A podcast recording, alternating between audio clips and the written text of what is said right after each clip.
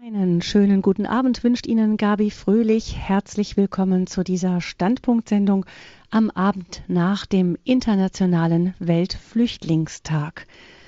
Mehr als 50 Millionen sind es weltweit, 15 mal so viel wie Berlin Einwohner hat. Mehr als 50 Millionen Menschen auf der Flucht, heimatlos geworden, oft auch obdachlos und von nahen Angehörigen getrennt. Gestern hat die Welt dieser namen- und gesichtslosen Menschenflut gedacht. Im Erzbistum Köln ließ Kardinal Wölki am Vorabend 23.000 Mal die Kirchenglocken läuten. 23.000 Glockenschläge für 23.000 Menschen, die seit dem Jahr 2000 auf ihrer Flucht nach Europa im Mittelmeer ertrunken sind. Manche von ihnen direkt vor jenen idyllischen Badestränden, zu denen jetzt bald wieder Massen sonnenhungriger Sommerurlauber strömen werden. Kain, wo ist dein Bruder? Papst Franziskus hat bei seinem Besuch vor zwei Jahren in Lampedusa diese Frage Gottes an uns alle in den Wohlstandsgesellschaften gerichtet. Bei seiner Predigt in einem Flüchtlingslager klagte er, wir haben uns an das Leiden des Nächsten gewöhnt. Es geht uns nichts an. Von dieser globalisierten Welt sind wir in die globalisierte Gleichgültigkeit gefallen, so Papst Franziskus.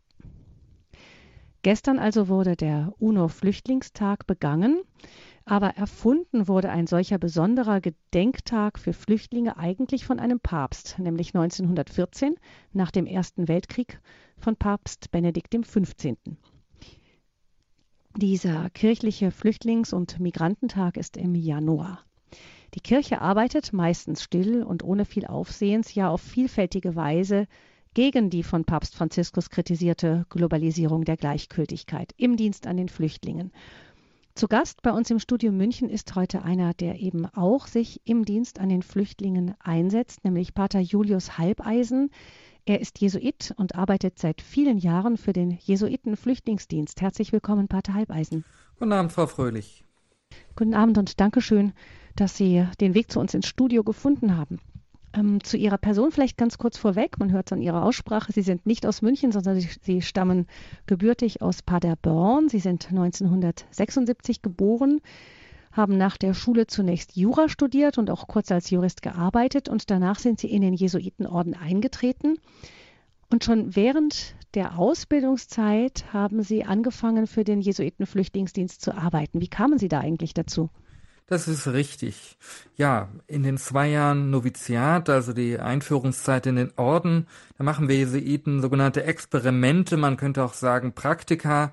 Und eins dieser Praktika hat mich nach Berlin geführt als Jesuiten-Novize, denn auch dort gibt es den Jesuiten-Flüchtlingsdienst und wir besuchen dort Menschen in Abschiebungshaft in Berlin-Grünau und in Eisenhüttenstadt in Brandenburg. Und da bin ich zum ersten Mal mit dem Phänomen Abschiebungshaft konfrontiert worden, denn diese Haft für Menschen, die Deutschland verlassen müssen, passiert hinter Mauern, da kommen normale Menschen gar nicht rein, aber wir über den Seelsorgerstatus sind dort hineingekommen. So hm. waren meine ersten Erfahrungen. Sind Sie da irgendwie auch über Ihre juristische Vorbildung hingekommen? Sicherlich, äh, als die Frage war, wer könnte da arbeiten, da kommt man sicherlich darauf und sagt, ja, Julian, äh, dir könnte das doch taugen mit deinem Vorwissen, denn die erste Frage, die einen die Menschen dort stellen, ist ja immer, warum bin ich im Gefängnis? Sie kommen auf uns zu mit ihren Bescheiden, mit ihren Gerichtsentscheidungen, die sie nicht verstehen, und das ist natürlich hilfreich, wenn man selber etwas Hintergrundwissen schon mitbringt. Hm. Sie sind zum Priester geweiht worden 2013, seitdem als Kaplan in München tätig, aber daneben weiter für den Jesuiten-Flüchtlingsdienst im Einsatz, vor allem verantwortlich jetzt auch für die Flüchtlinge in Abschiebehaft. Vielleicht, ähm, Pater Halbeisen, klären wir zunächst mal die Begriffe. Der Begriff Flüchtling ist ja im Grunde ziemlich schwammig. Man meint damit sowohl diejenigen, die vielleicht schon in dritter Generation in irgendwelchen Flüchtlingslagern leben, die in inzwischen so ärmere Stadtviertel vielleicht sind. Im Libanon und Jordanien gibt es davon eine ganze Menge. Man meint mit Flüchtlingen die Menschen, die in ihren eigenen Ländern auf der Flucht sind, etwa vor mordenden Terrorgruppen wie Boko Haram Und man meint damit diejenigen, die sich in maroden Booten auf die gefährliche Überfahrt nach Europa machen und dann in Europa zum Beispiel um Asyl bitten. Also all das, diese ganze Facette und noch viel mehr dazwischen gibt es, das sind die Flüchtlinge. Insgesamt machen die an die 50 Millionen weltweit aus. Das ist die UNO-Statistik. Ähm, mehr als 50 Millionen derzeit. Äh, allein im ersten Halbjahr 2014 sind mehr als fünf Millionen neu dazugekommen. Das heißt, die Zahl steigt stark an seit einigen Jahren. Ähm, wie viele gibt es denn eigentlich davon bei uns in Deutschland? Das ist eine wichtige Frage, denn sehr häufig hört man ja einfach diesen pauschalen Satz, es kommen viel zu viele zu uns. Aber man muss sich diese Zahlen einmal genau anschauen. Ähm, Im Jahr 2013 etwa äh, da sind 51 Millionen Menschen auf der Flucht gewesen, aber davon haben nur ungefähr 17 Millionen von diesen 51 Millionen ihr Heimatland verlassen. Das heißt, die größte Zahl der Flüchtlinge sind sogenannte Binnenflüchtlinge, die also erstmal versuchen, innerhalb ihres Landes einen sicheren Aufenthalt zu finden. Also nur 17 Millionen sind überhaupt ähm, eine internationale Grenze überschritten. Und von diesen 17 Millionen auch da bleiben die meisten ja dann zunächst einmal in den Nachbarländern. Ähm, das würden Sie und ich wahrscheinlich ja genauso tun, wenn man seine Heimat verlassen muss, dass man erstmal versucht, da zu bleiben, möglichst in der Nähe, wo man gelebt hat, in der Hoffnung, dass man ja auch zurückkehren kann. Das heißt, äh, es kommen von diesen 17 Millionen, die die internationalen Grenzen überschritten haben, sind dann ungefähr 109.000 Menschen im Jahr 2013 nach Deutschland gekommen, um dort Asyl zu beantragen. Also das sind noch nicht die, die dann auch Erfolg hatten. Also Sie sehen, äh, die Zahlen relativieren sich dann auch sehr stark, wenn man genauer hinschaut, sodass dieser pauschale Vorwurf, es kommen so viele, und aus den falschen Gründen so auch einfach nicht richtig ist. Gucken wir mal die beiden äh, Pole jetzt an, um die es geht, die Ursprungsländer erstmal. Wo kommen denn die meisten Flüchtlinge derzeit her? Ja, äh, da müssen Sie eigentlich nur auf die Krisenherde in dieser Welt schauen und das bildet sich dann auch bei den Flüchtlingszahlen ab. Das sind zurzeit sicherlich äh, Syrien als das Bürgerkriegsland Syrien, wo Menschen auf der Flucht sind, dann auch immer noch nach wie vor Afghanistan, ein Failed State, ein Staat, der nicht auf die Beine kommt, und auch Eritrea, ebenso ein Bürgerkriegsland. Das sind die größten Flüchtlingsgruppen, die wir derzeit beobachten. Also es sind vor allem Flüchtlinge aus Gebieten, in denen wirklich Krieg herrscht mhm. und nicht unbedingt solche, in denen es große Armut gibt.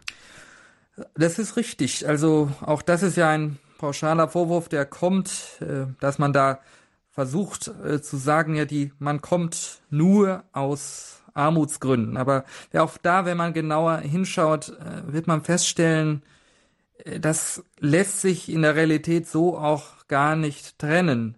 Das wird immer ein Motivbündel sein, was da jemand trifft. Also ich habe noch keinen Menschen getroffen, der einfach aus Spaß und Freude seine Heimat, seine Wurzeln hinter sich lässt. Also das müssen schon schwere Not und Sorgen sein, die ihn dazu veranlassen, einen solchen Schritt zu machen. Zumal wenn diese Leute aus Ländern mit arabischer Kultur kommen, aus dem Kulturkreis, die sind ja noch viel stärker mit ihrer Heimat verwurzelt als wir zum Beispiel. Das ist auf jeden Fall richtig. Und ich merke, dass auch die Menschen, die ich dort treffe, das tut ihnen wirklich äh, weh, ihre Heimat zu verlassen und sie versuchen auch noch in Verbindung zu bleiben. Das Mobiltelefon ist wahnsinnig wichtig, was dann häufig ihnen auch noch weggenommen wird. Also nochmal, es ist, wird niemand leichtfertig seine Heimat, seine Familie verlassen.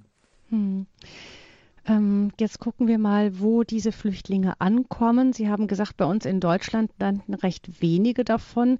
Die meisten in den Nachbarstaaten von ähm, solchen Kriegsgebieten. Also dann wissen wir, die meisten sind zum Beispiel Türkei, Jordanien, Libanon und so weiter? Richtig, wenn wir mal das Beispiel Syrien nehmen, was im Moment ja am brennendsten ist, dann sind die meisten der geflohenen Syrer da in den Nachbarländern. Also seit Ausbruch des Syrienkrieges hat die Türkei etwa eine halbe Million syrischer Flüchtlinge aufgenommen und sie hat damit mehr Menschen Schutz gewährt als alle 28 EU-Staaten zusammen. Hm. Dann kommt man, wenn man an Jordanien und Libanon zum Beispiel denkt, die haben ja sowieso schon viele Flüchtlinge zum Beispiel aus den Palästinensergebieten bei sich. Da kommen die Syrer jetzt noch dazu. Das heißt, ähm, wenn wir bei uns von einem Flüchtlingsproblem reden, dann beschweren wir uns auf sehr hohem Niveau. Das ist richtig. Gerade der Staat wie Libanon hat großzügig die Menschen aufgenommen und äh, das UNO-Flüchtlingswerk selbst sieht durchaus die Gefahr, dass dieser Staat Libanon, der ja fragil ist in seiner Zusammensetzung der verschiedenen religiösen Minderheiten, die da zusammenleben und diesen Staat bilden sollen, dass der natürlich auch ins Wanken kommt angesichts so hoher Zahlen. Und wenn trotzdem diese Menschen das tun, aus brüderlicher Hilfe und sagen, wir nehmen die auf, dann denke ich auch, dann jammern wir auf sehr hohem Niveau, wenn zu uns dann aus Syrien beispielsweise gerade einmal 38.000 Flüchtlinge seit Beginn des Bürgerkriegs Schutz gefunden haben. Mhm. Gucken wir nochmal auch Deutschland innerhalb des europäischen Kontextes. Ähm, wir haben ja keine Küsten, an denen die Flüchtlinge auch mal landen können, wenn sie nicht schon über ein bestimmtes Flüchtlingsprogramm zu uns kommen, dann also legal einreisen, sondern wo sie einfach illegal ankommen können. Ähm, da sind ja andere europäische Länder auch wieder noch stärker betroffen als wir. Das ist richtig. Sie sprechen da eine wichtige Dimension an, nämlich die europäische Dimension. Und ähm, die Europäische Union nennt sich ja ein Raum der Freiheit, der Sicherheit und des Rechts und geht dabei von der Fiktion aus, dass in jedem dieser 28 EU-Mitgliedstaaten gleiche Standards anzutreffen sind, was Flüchtlingsrecht und Aufnahmekriterien und Aufnahmebedingungen für Flüchtlinge angeht. Aber wir sehen natürlich dass es dort große Unterschiede gibt. Und hier gibt es ein System, was Europa geschaffen hat, um die Flüchtlinge, die in Europa ankommen, zu verteilen. Das heißt, es geht vor allem darum zu klären, welcher der 28 EU-Staaten soll zuständig sein, wenn ein Flüchtling die Grenze nach Europa übertritt. Grundsätzlich gut an der Regelung, die Europa da getroffen hat, das ist die sogenannte Dublin-Verordnung ist diejenige, dass es kein Flüchtling geben soll, der sozusagen im Limbo bleibt. Es muss immer einen zuständigen Staat geben. Das ist schon mal ein Fortschritt gegenüber früher. Aber jetzt war die Frage, wie regle ich denn die Zuständigkeit? Und da gibt es verschiedene Anknüpfungspunkte, zum Beispiel, welcher Staat hat ein Visum ausgestellt. Aber in der Praxis der wichtigste Punkt, an dem man ansetzt, ist die Frage, welcher EU-Staat ist zuerst betreten worden durch den Flüchtling.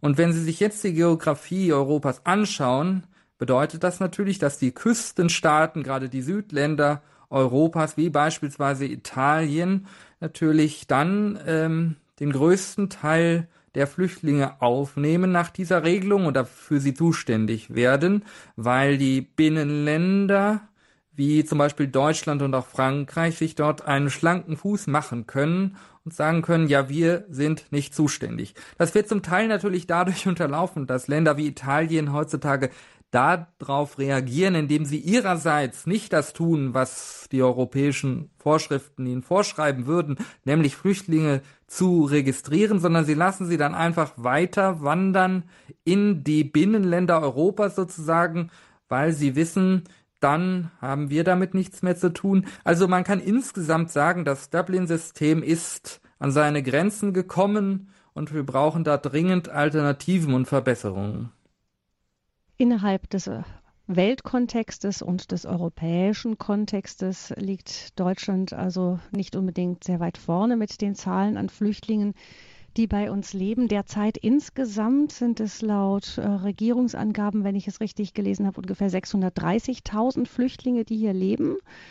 Und ähm, die teilen sich aber auch nochmal auf in diejenigen, die anerkannt sind und diejenigen, die noch Asylsuchende oder sogenannte Geduldete sind. Vielleicht können Sie uns da nochmal auch die Begrifflichkeiten nochmal genau aufschlüsseln. Ja, richtig. Also jetzt nehmen wir mal äh, diejenigen Flüchtlinge, für die dann Deutschland letztendlich zuständig ist. Und auch da, ähm, die müssen dann als erstmal ein Asylverfahren durchlaufen. Und auch da können wir dann sagen, dass eben von diesen Anträgen, die Deutschland bearbeitet, das waren, ja, man kann sagen, 80.000 Anträge wurden bearbeitet und dann wurden davon lediglich 20.000 positiv beschieden. Und die restlichen 60.000, ja, die wurden dann an andere Staaten eben verwiesen, weil ein anderer Staat zuständig war, oder sie wurden abgelehnt. Das heißt, ähm, auch da, also man kann man noch mal sagen, von denen, die dann letztlich bei uns im Asylverfahren landen, wird dann auch nur ein geringerer Teil überhaupt anerkannt. Was Sie ansprachen, die Duldungen, das ist dann eine Duldung, ist, ja, im Grunde genommen ist das gar kein Rechtsstatus, sondern es ist ein Flüchtling, ein Asylbewerber, der abgelehnt wurde und der dann aber aus verschiedenen Gründen doch nicht abgeschoben werden kann, Deutschland also nicht verlassen kann. Beispielsweise deshalb, weil der Staat, der ihn eigentlich aufnehmen müsste, zerfallen ist, äh, gar keine Flüchtlinge dort hintransportiert werden können, also aus rein faktischen Gründen. Was für Und, ein Staat wäre das zum Beispiel? Ja, man kann nach Somalia beispielsweise derzeit einfach nicht an, abschieben, weil es dort keine Flüge gibt, die dorthin fliegen und keine staatlichen Strukturen, die die Menschen überhaupt aufnehmen würden. Also äh, man, man kann aus faktischen Gründen eine Abschiebung gar nicht durchführen. Oder es sind Gründe, die in der Person des Flüchtlings selber liegen, dass man ihn dann nicht abschieben darf, beispielsweise wenn er so krank ist, dass er an seinem, in dem Zielstaat nicht behandelt werden kann und, und er also dort mit dem Tod oder schwerer Erkrankung rechnen müsste, auch dann kann eine Abschiebung nicht durchgeführt werden und er bekommt dann eine Duldung.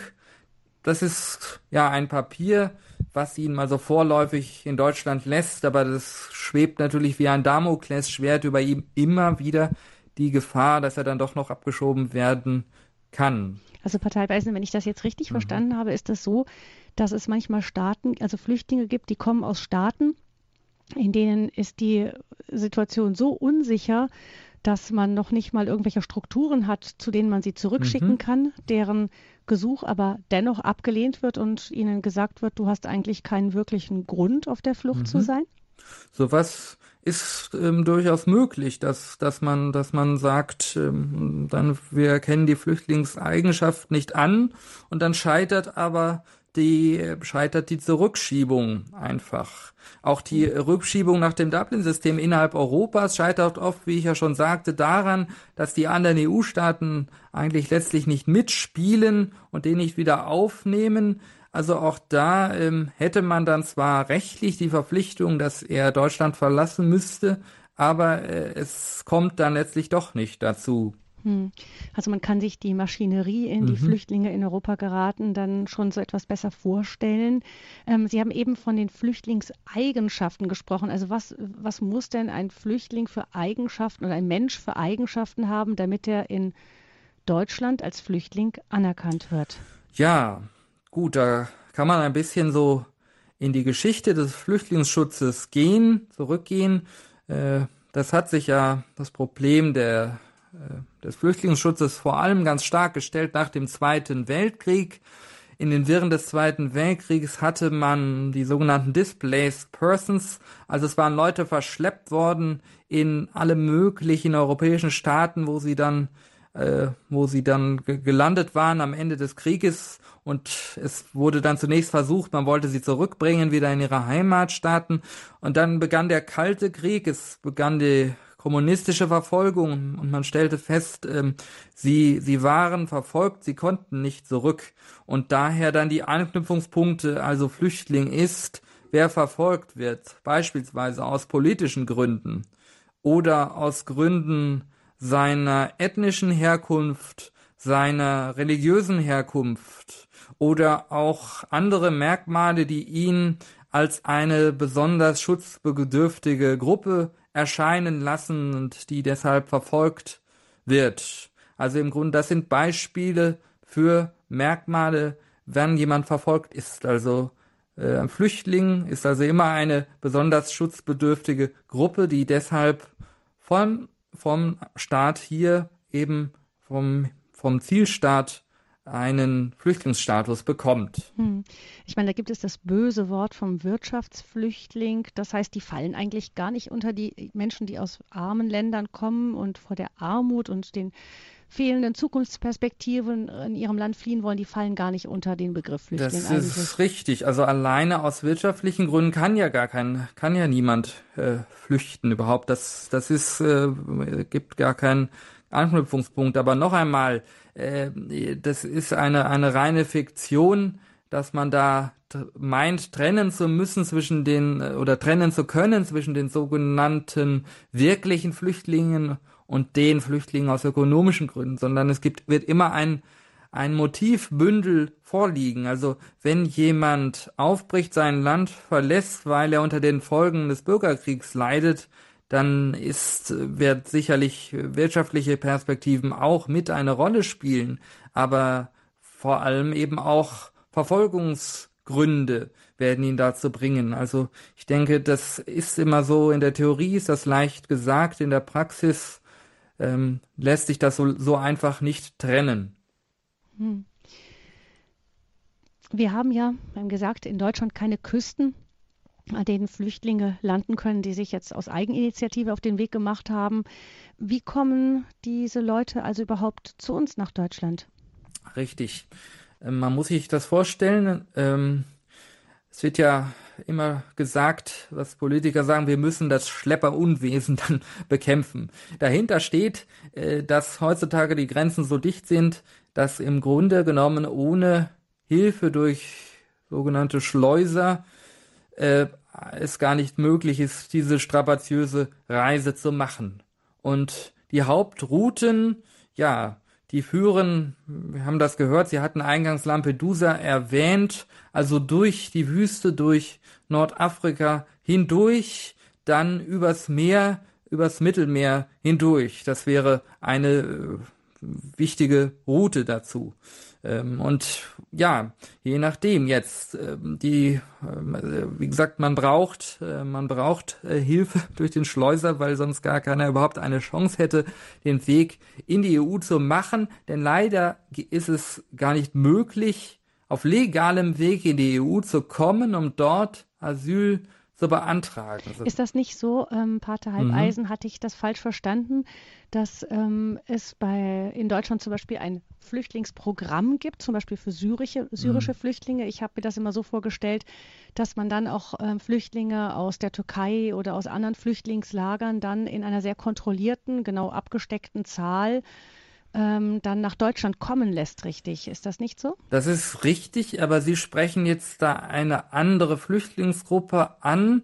Und zwar sprechen Sie vom sogenannten Resettlement. Also auf Englisch heißt das etwa übersetzt ins Deutsche Wiederansiedlung.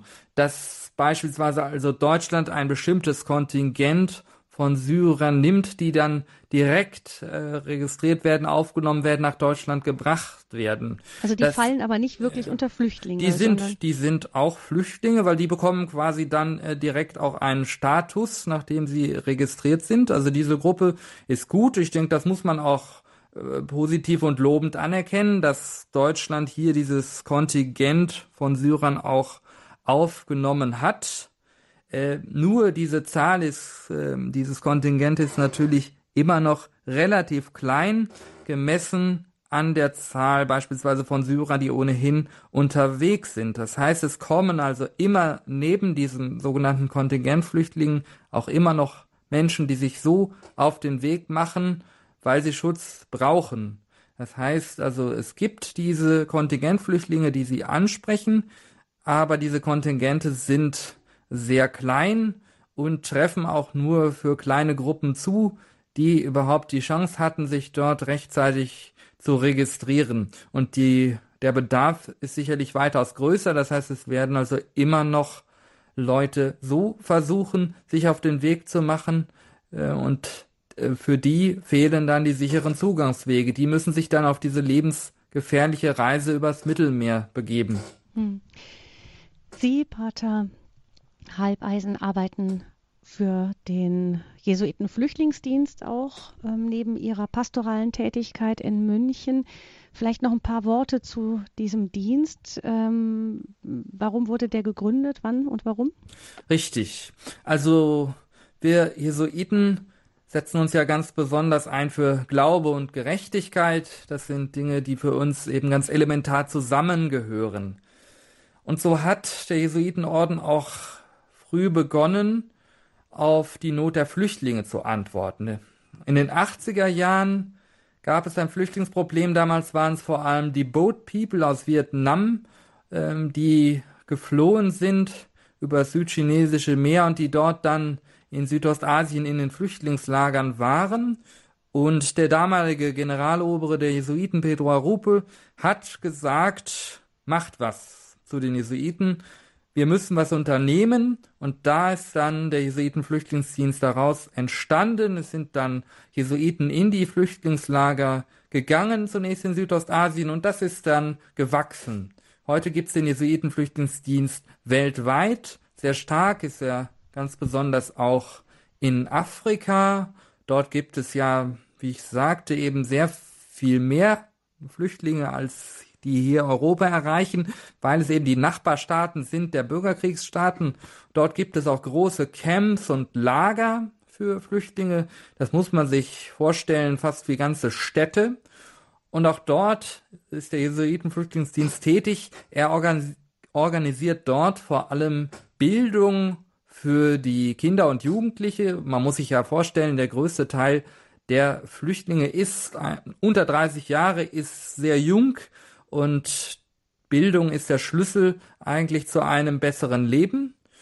Und ähm, es gibt auch Projekte, damit Flüchtlinge, die oft auf Jahre und Jahrzehnte in diesen Lagerstätten dann bleiben müssen, dort einen kleinen Laden, einen kleinen Betrieb eröffnen können, um für sich eine Lebensperspektive zu bekommen. Das ist ein wichtiges Arbeitsfeld. Insgesamt ist ein großer Vorteil für uns als Jesuiten, die wir im Flüchtlingsdienst tätig sind, dass wir sozusagen ja auch immer vor Ort sind durch unsere pastorale Tätigkeit und dass wir immer auch mit Mitbrüdern aus den Ländern, wo die Flüchtlinge sind, selber zusammenarbeiten, äh, können wir sozusagen ja auch Strukturen, die wir schon haben, nutzen und einfach viel effektiver oft helfen als andere Hilfsorganisationen, die da mit großem Aufwand erst ins Land kommen müssen, Strukturen neu aufbauen müssen. Da sind wir oft schon da als Jesuiten, als Kirche und können darauf aufbauen und daran anknüpfen. Also ich kann das auch erzählen. Ich selber habe ähm, hab ja einige Zeit in Brüssel gearbeitet, wo wir uns eingesetzt haben in der politischen Lobbyarbeit für die Sache der Flüchtlinge und bei der EU-Kommission waren wir sehr anerkannt als Flüchtlingsdienst, gerade deshalb, weil sie wussten, wir reden nicht nur irgendwie theoretisch etwas daher, sondern wir haben wirklich Erfahrungen aus erster Hand und können die da zu Gehör bringen. Das heißt, wenn Sie jetzt zum Beispiel als Jesuiten eine Schule in einem Land haben, dann kann man gucken, wie man diese Struktur nutzt für die Flüchtlingskinder und so weiter? Das ist richtig genau und einfach ähm, ja es sind Jesuiten, die aus dem Land bereits kommen, die sich die sich dort auskennen und man kann da Synergieeffekte auch nutzen. Hm. Pater Julian Halbeisen, Jesuit und Mitarbeiter im Jesuitenflüchtlingsdienst, dort zuständig äh, für Flüchtlinge in Abschiebehaft. Er ist unser Gast in dieser Standpunktsendung zum Thema gegen eine Globalisierung der Gleichgültigkeit Kirche im Dienst an Flüchtlingen. Und wir werden nach einer Musik vielleicht von ihm mal auch ein oder zwei Beispiele hören von Schicksalen, wie Flüchtlinge sie mitbringen, wenn sie bei uns nach einer langen Odyssee in Deutschland gelandet sind.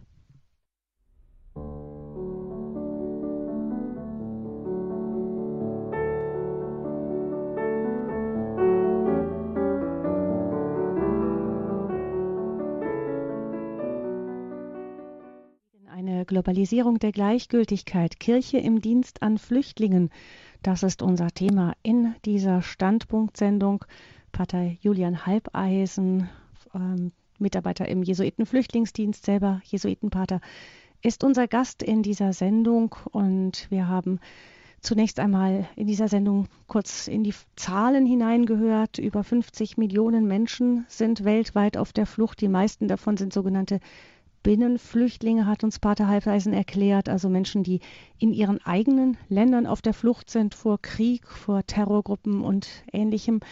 Dann gibt es äh, davon eine, wieder eine ganze Zahl, die die Grenzen, internationalen Grenzen überqueren. Nach Deutschland kommt nur ein Bruchteil von diesen vielen, vielen Menschen an, auch deswegen, weil Deutschland keine Grenzen hat mit ähm, Kontakt zu internationalen Gewässern, außer eben so weit im Norden, da kommen die Flüchtlinge nicht hin.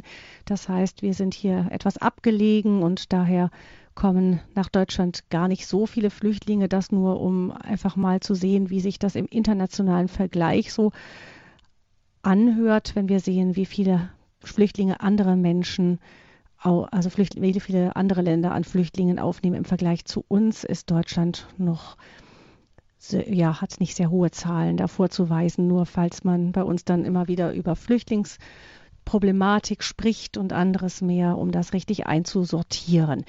Pater Halbeisen, Sie arbeiten also als Seelsorger in der Haft, in der ähm, Abschiebehaft, wo Flüchtlinge sitzen, die eben in ihrer Heimatländer oder in andere Länder wieder abgeschoben werden sollen, aus Deutschland weg müssen. Können Sie uns vielleicht mal erzählen, was für konkrete ja, also Geschichten einzelne Flüchtlinge erzählt haben, einfach um uns mal ein Bild zu machen, was hat so ein Flüchtling hinter sich? Gibt es da eine Geschichte, die Sie besonders beeindruckt hat? Ja, ich bin Ihnen sehr dankbar, dass Sie mich nach konkreten Beispielen fragen. Denn die Zahlen sind das eine, aber hinter den Zahlen, hinter den Fällen stehen ja immer konkrete Menschen, die ich als Seelsorger, die, der wöchentlich in die Abschiebungshaft nach Mühldorf hier in Bayern fährt, auch dann regelmäßig sehe und persönlich auch mit ihnen im Kontakt bin. Ich will mal ein Beispiel erzählen äh, von einer afghanischen Familie, eine kleine Familie mit Vater, Mutter und einem damals dreijährigen Mädchen, äh, die auf, äh, sich auf die Flucht begeben haben, weil sie in Afghanistan nicht mehr leben konnten. Wir haben zunächst den Vater in der Abschiebungshaft kennengelernt und es war ein Fall, sie waren aufgegriffen worden in der Slowakei, wo sie uns dann oder wo uns der Vater dann berichtete davon, dass die Bedingungen dort in der Aufnahmeeinrichtung sehr schwierig waren. Insbesondere hatte er Sorge auch um sein Kind, dass genügend Säuglingsnahrung genügend da zur Verfügung stehen würde. Und ähm, er wollte, ja, wollte nach Deutschland weiterreisen, wurde dann aber festgehalten, beziehungsweise die ganze Familie wurde festgehalten und dann kam es zu einer Trennung der Familie, was häufig passiert. Ähm, also die Familie sollte zurückgeschickt werden in die Slowakei und man kann Kinder und Frauen nicht inhaftieren, aber was man kann, man kann den Vater dann inhaftieren so war die Familie getrennt. Wir trafen auf den Vater in der Abschiebungshaft. Er war natürlich verzweifelt, weil er gar nicht wusste, wo ist meine Frau, wo ist meine Tochter jetzt in dieser Situation. Und so äh, kamen wir dann zusammen mit ihm. Wir haben dann äh, mit, mit einem Rechtsanwalt, den wir finanziert haben als Jesuitenflüchtlingsdienst mit unserem Rechtshilfefonds, haben wir erreicht, dass er dann die Abschiebungshaft zunächst einmal verlassen konnte und dann wieder zusammenkam mit seiner Familie in die Asylbewerbereinrichtung. Später ging die ganze Geschichte noch weiter, weil natürlich trotz allem äh, ihm die, dieser Familie insgesamt die Abschiebung weiterhin drohte und wir sie dann in unserer Pfarrgemeinde in ein sogenanntes Kirchenasyl genommen haben. Da auf das Thema können wir später vielleicht nochmal kommen. Aber jedenfalls hat es gezeigt, also hier werden, sind Familien getrennt worden und dieser Vater hätte ohne uns als Seelsorger nicht die Möglichkeit gehabt, ähm, überhaupt zu verstehen, wo ist meine Familie jetzt, was kann ich tun und ähm, es, er hätte auch nicht die Chance gehabt, seine Rechte wirklich durchzusetzen und ähm, die dann letztlich zur Befreiung aus der Abschiebungshaft geführt hätten, weil anders als beispielsweise bei Straftätern gibt es keine Pflichtverteidiger. Das heißt also, Rechtsanwälte, die wirklich die Flüchtlinge unterstützen können, werden nur dann hinzugezogen, wenn sich die Flüchtlinge selbst das leisten können, also wenn sie einen Anwalt finanzieren können, was natürlich verständlicherweise die meisten einfach nicht können mit ihren Mitteln, die sie haben. Und wir als Flüchtlingsdienst springen dann in die Bresche und können Rechtsanwälte vermitteln durch Spendengelder, die uns zur Verfügung stehen und können so dann dazu führen, dazu beitragen und helfen, dass die Flüchtlinge dann doch die Rechte, die sie haben, auch tatsächlich durchsetzen können. Das ist ein Beispiel, was ich genannt habe von dieser Familie. Mhm. Ähm, das heißt, das sind, ähm, zeigt, dass die Menschen, wenn sie bei uns ankommen, eigentlich vielleicht hoffen, so jetzt hat ihre Flucht, ihre Odyssee ein Ende. Aber das ist dann oft gar nicht so. Richtig, genau. Also sie haben ja dann, wenn sie mal in Europa sind, oft schon äh, sehr strapaziöse und gefährliche Reisetage hinter sich und wähnen sich dann schon in Sicherheit und dann sagt man ihnen, nein, äh, dieses Land ist nicht zuständig, du musst in ein anderes EU-Land zurück. Also das ist etwas, was sie nicht verstehen können, was ihnen auch niemand erklärt und wo sie einfach mit völliger Hilflosigkeit und Verzweiflung oft reagieren. Ich will vielleicht noch ein zweites Beispiel mhm. erwähnen, äh, das betrifft die, die Balkanstaaten. Kosovo ist ja häufig jetzt gerade hier in Bayern auch ein Thema gewesen, wo dann Politiker auch sehr schnell sagen, na ja, also Kosovo, da ist jetzt ja kein Bürgerkrieg mehr, da, die sollen doch, äh, die sind doch gar nicht äh, berechtigt, hier Asyl zu beantragen. Was verstopfen die uns hier das System? Die sollen doch möglichst schnell zurück. Ja, richtig, aber dort habe ich auch eben äh, beispielsweise eine junge Frau erlebt im Kosovo. Sie war als Kind äh, schon im Bürgerkrieg damals noch nach Deutschland gekommen, war hier in der Schule gewesen und etwa ein Jahr vor dem Abschluss der zehnten Klasse, bevor sie also den Schulabschluss gehabt hätte, ist sie wieder zurückgeschoben worden, damals mit ihrer Familie ins Kosovo, wo es einfach keine Perspektiven für sie gibt, ähm, keine Ausbildungsmöglichkeiten und nichts. Und sie ist dann nochmal eben wiedergekommen und hat einfach nochmal versucht, weil sie äh, gehofft hat, eben in Deutschland doch eine Lebensperspektive und auch eine Arbeit für sich zu finden. Ja, und wo man ihr jetzt sagen muss, nein, du hast keine Chance.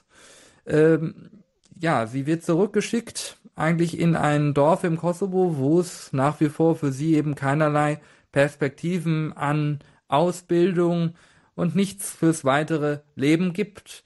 Ja, das ist dann, dann so ein Fall, wo man sagt, naja, also die sollten doch tatsächlich die Menschen der Westbalkanstaaten hier nicht in unser System kommen. Aber wenn man dann den konkreten Mensch vor sich hat, dann sieht man, dass eben auch diese angeblich nur Wirtschaftsflüchtlinge natürlich aus einer konkreten Not herauskommen, weil wirklich keine Perspektive für sie dann da ist.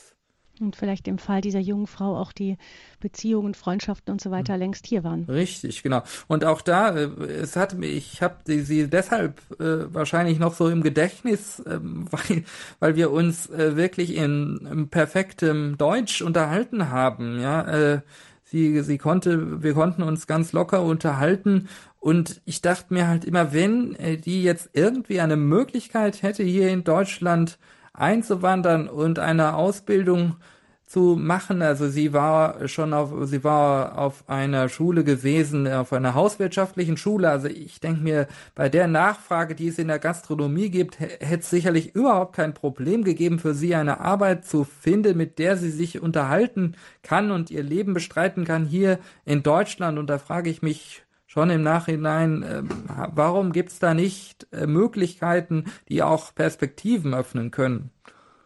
Das ist wahrscheinlich die Not, äh, zwischen der man da steht, auf der einen Seite Gesetze machen zu müssen, die irgendwie für alle gelten Und dann auf der anderen Seite, wenn man den konkreten Fall hat, dann ist das manchmal sehr, sehr schwer, den in diese vom Gesetz vorgesehenen äh, Kategorien einzusortieren. Ja, das ist eine Spannung, mit der ich eben als Seelsorger in der Abschiebungshaft jede Woche immer wieder neu kämpfen muss. Ich denke, das ist eben oft ein Problem. Die Gesetze werden gemacht von Politikern äh, weit weg von den Einzelfällen, die dann mit den Menschen konkret nichts mehr zu tun haben. Und ich denke, wenn das bekannter wäre, wie die Situation konkret ist, wenn der einzelne Mensch mehr im Blick wäre, dann wär, würden manche Gesetze sicherlich auch anders aussehen.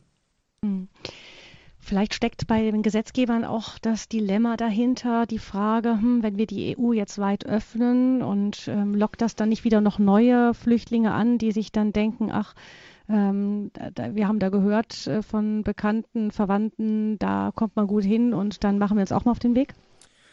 Das ist auch wieder so ein Scheinargument, was häufig kommt, aber meine Erfahrung ist die, äh, niemand macht sich äh, deswegen auf dem Weg, weil er glaubt, hier ist alles gut. Äh, oft wissen die Menschen ja gar nicht, wie es in Deutschland dann ist, sondern sie sind, sie, sie fahren einfach los, weil sie es nicht mehr aushalten in ihren Heimatländern und schauen dann, wie es irgendwo weitergeht. Wie es dann konkret ihnen in Deutschland ergeht, das wissen sie nicht. Das erfahren sie ja oft erst, wenn sie hier sind. Also dieses dass sie dann umverteilt werden in Europa, was sie dort für Bedingungen treffen. Viele sagen ja auch, ja, äh, bringt mich doch lieber wieder nach Syrien zurück, als dass ich hier in Bulgarien unter diesen Bedingungen leben muss. Also die, die, die, die würden, wären dann sicher gar nicht gekommen, wenn sie es gewusst hätten, aber sie wussten es eben oft nicht.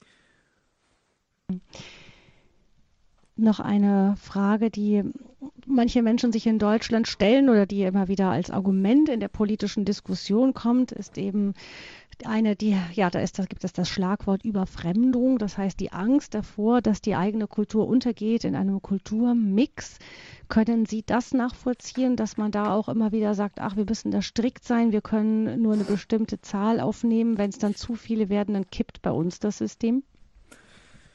Also ich kann zunächst mal verstehen, dass das Fremde etwas ist, was Angst macht das steckt drin, aber das Argument trägt letztendlich nicht. Und ich kann da nur auf Papst Franziskus immer wieder verweisen, der uns ganz klar ins Gewissen redet. Und der sagt, es geht hier um Menschen und diese Menschen haben eine Würde und diese Würde, die kann ihnen nicht genommen werden. Und zwar unabhängig von ihrer Religion, von ihrer Herkunft. Und sie sollen und haben das Recht auch auf Teilhabe, auf Teilhabe an unserer Gesellschaft. Sie haben das Recht dazu, dass wir fair mit ihnen umgehen und es ist eine Gerechtigkeitsfrage. Und das ist eben auch keine Aufgabe für wenige Spezialisten, sondern jeder Christ und jede Christin ist hier ganz besonders auch aufgerufen und zu sagen, ja, da ist mein Bruder, da ist meine Schwester, da muss ich jetzt hingehen und da muss ich einfach etwas tun. Und ich denke, wenn Sie die Angst ansprechen, dann hat das oft auch was zu tun mit Unkenntnis. Und eine gute Möglichkeit ist es einfach, dass man Begegnungschancen schafft. Häufig ist es ja so, so ein Asylverfahren zieht sich lange hin und wenn es da Begegnungsmöglichkeiten gibt in den Flüchtlingsheimen, wenn eine Sammelunterkunft eben nicht eine ist, die weit irgendwo im Wald liegt, ganz abgelegen, sondern sie sollte in der Nähe sein unserer Städte, dass es Begegnungsmöglichkeiten gibt. Und dann, denke ich, wird sich auch zeigen, dass eben hinter diesen Fällen keine bedrohlichen irgendwie Mächte, anonymen Mächte stehen, sondern es sind konkrete Menschen, Frauen, Kinder, Männer, die zu uns kommen und uns bitten um unsere brüderliche Hilfe als Christen ganz besonders. Die auch integriert werden sollen mhm. in unsere Gesellschaften. Gelingt das nach Ihrer Erfahrung?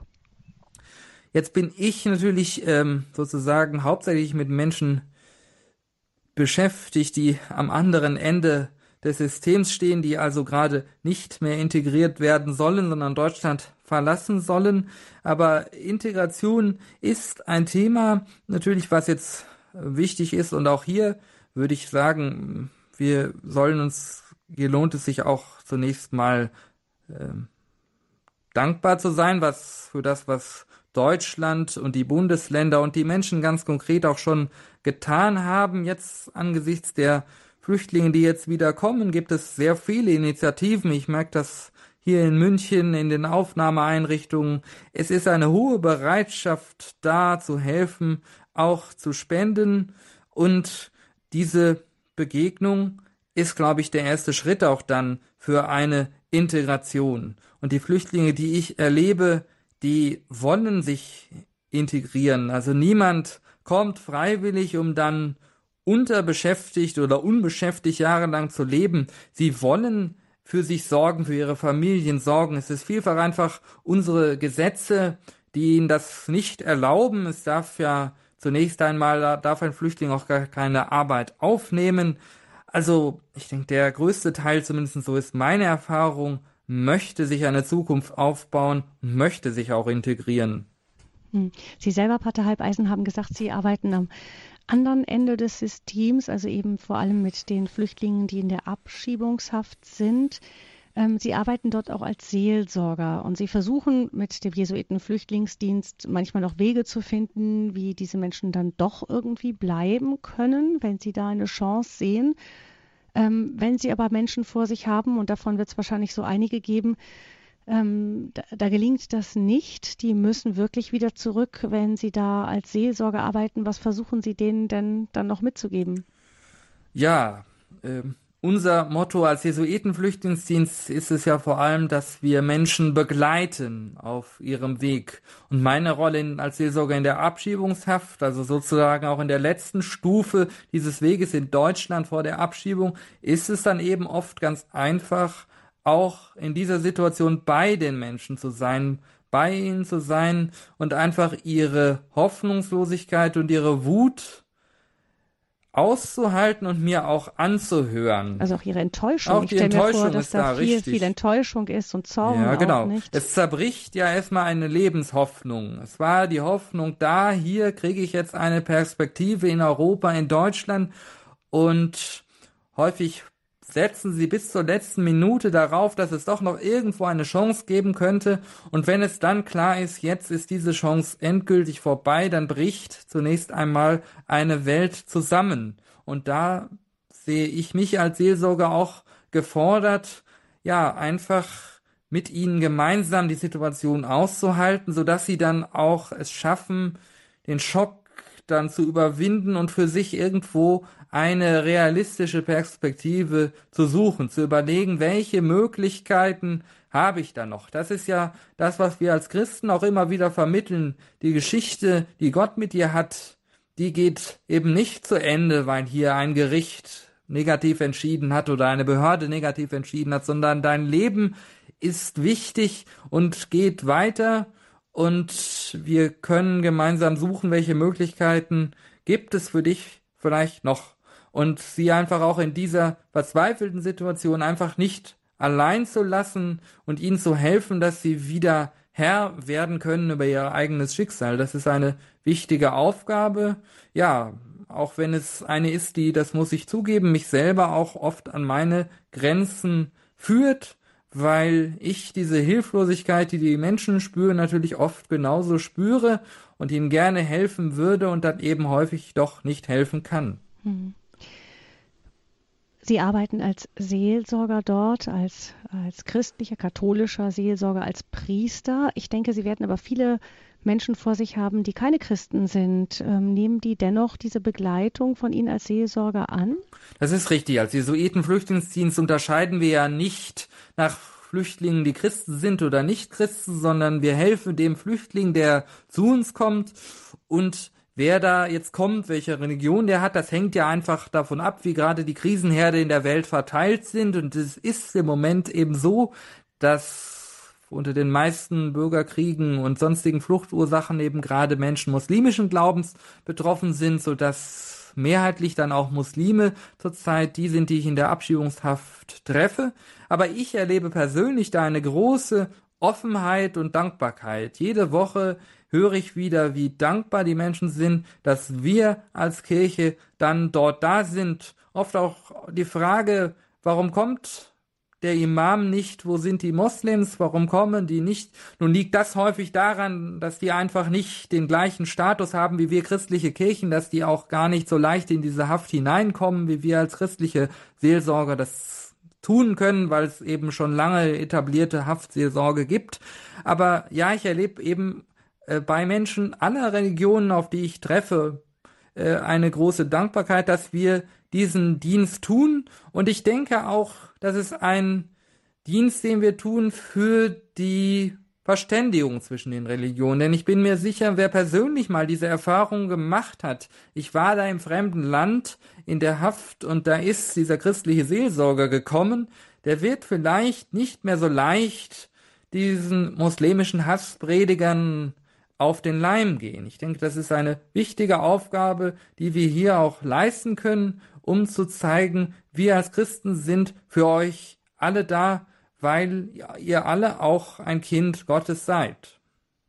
Kleine praktische Frage noch, ähm, bevor wir diesen Themenbereich abschließen. Wie unterhalten Sie sich eigentlich mit den Flüchtlingen? Die sind ja dann oft eben, können nicht Deutsch, vielleicht auch gar nicht Englisch. Welche Sprachen können, mit welchen Sprachen können Sie denn da überhaupt kommen? Das ist äh, sicherlich ein, eine Frage, mit der wir uns auseinandersetzen. Ich bin oft erinnert an die babylonische Sprachverwirrung.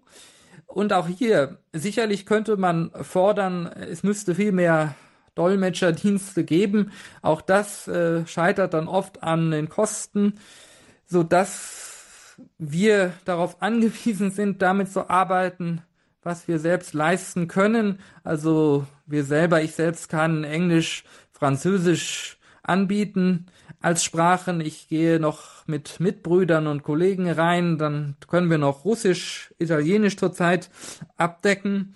Und dann ist es eben so, ähm, dass die Flüchtlinge ja auch ähm, zu mehreren dort sind und wir oft unter den Flüchtlingen selber jemanden finden, der dann übersetzen kann aus dem Arabischen zum Beispiel in eine der Sprachen, die wir eben sprechen. Aber es ist sicher ein Problem, auch für mich als Seelsorger, dass es häufig schon daran mangelt, überhaupt den Menschen richtig verstehen zu können.